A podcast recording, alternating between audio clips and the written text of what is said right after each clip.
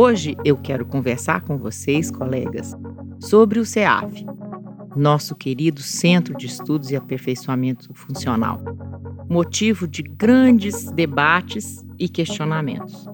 O CEAF é a ferramenta de larga importância e precisa estar ao alcance de todos, com visão ampliada, prestigiando a diversidade de teses acadêmicas como órgão capacitador e estimulador do debate. Mas, nas muitas regiões de Minas, realidades distintas pedem aperfeiçoamento e capacitação correspondentes às necessidades e prioridades regionais.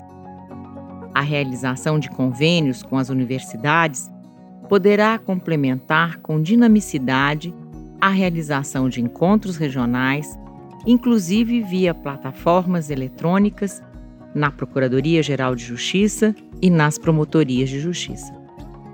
A aproximação entre a Escola Superior do Ministério Público e a Fundação Escola do Ministério Público de Minas Gerais deverá ser estimulada como forma de viabilizar a realização de cursos conjuntos, treinamentos e capacitações, não somente na área jurídica, mas também para a mediação de conflitos e gestão de pessoas, exigências à atuação eficiente do membro do Ministério Público de Minas Gerais de hoje.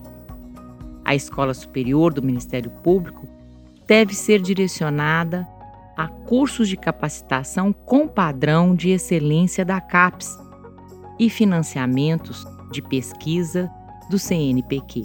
Eu, ao longo da minha carreira, me preocupei também com a melhoria da qualidade da minha atuação, me lançando à atividade acadêmica e concluindo os cursos de especialização, mestrado e doutorado. Tenho certeza do importantíssimo papel que o Ministério Público pode desenvolver na área acadêmica.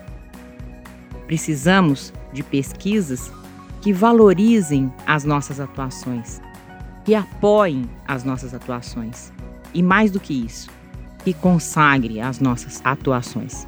Das propostas de meu programa, falta apenas agora tratar dos GAECOS, no último bate-papo.